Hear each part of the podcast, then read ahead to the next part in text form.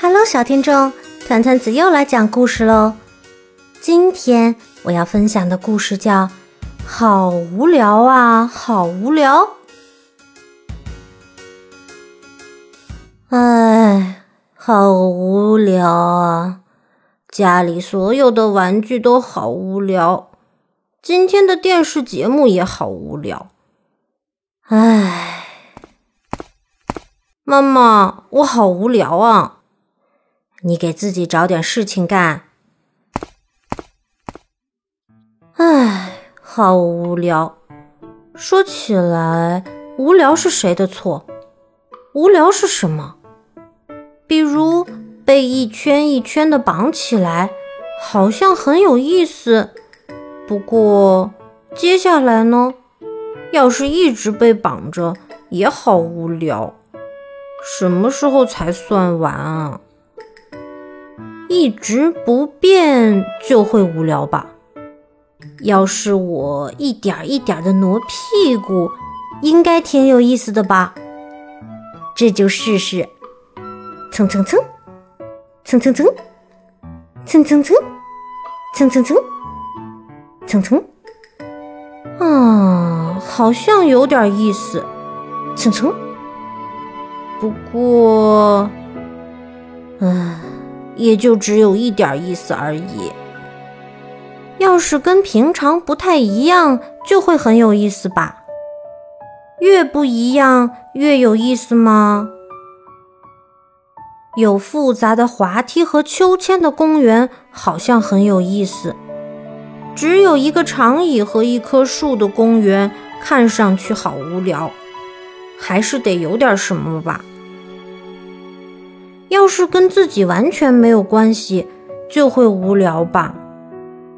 小羊吃草吃得津津有味儿，可是我却完全不感兴趣。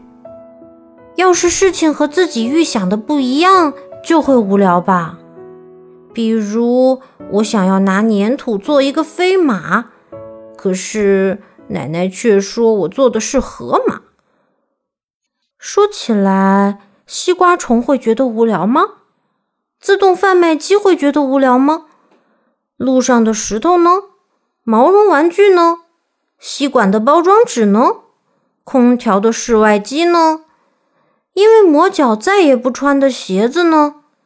因为太硬被吃剩的胡萝卜呢？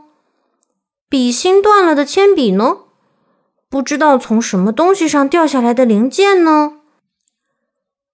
世界第一无聊的游乐场会是什么样子的呢？摩天轮太矮，鬼屋完全不吓人，过山车太慢，大部分设施都在维修中玩不了，果汁是温的，游戏太简单，卡通人偶无精打采。啊，绝对不会去这样的游乐场，我一点也不想去。哎，一直想各种无聊的事情，居然挺有意思的。明明好无聊，却又有意思，真奇怪。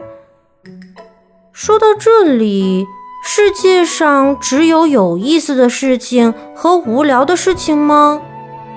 做跷跷板的时候，我觉得很有意思，可我对面坐的人可能觉得很无聊呢。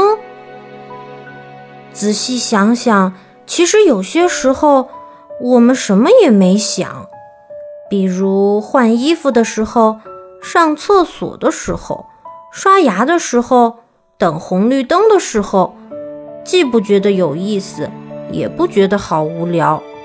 这时的心情要怎么形容呢？无聊这个词最早是谁发明的？那个人也曾因为什么事情而感到无聊吧？他为什么不叫无鸟、无面、无瓜、无喵呢？要是三百个无聊的人聚在一起，会变得很有意思吧？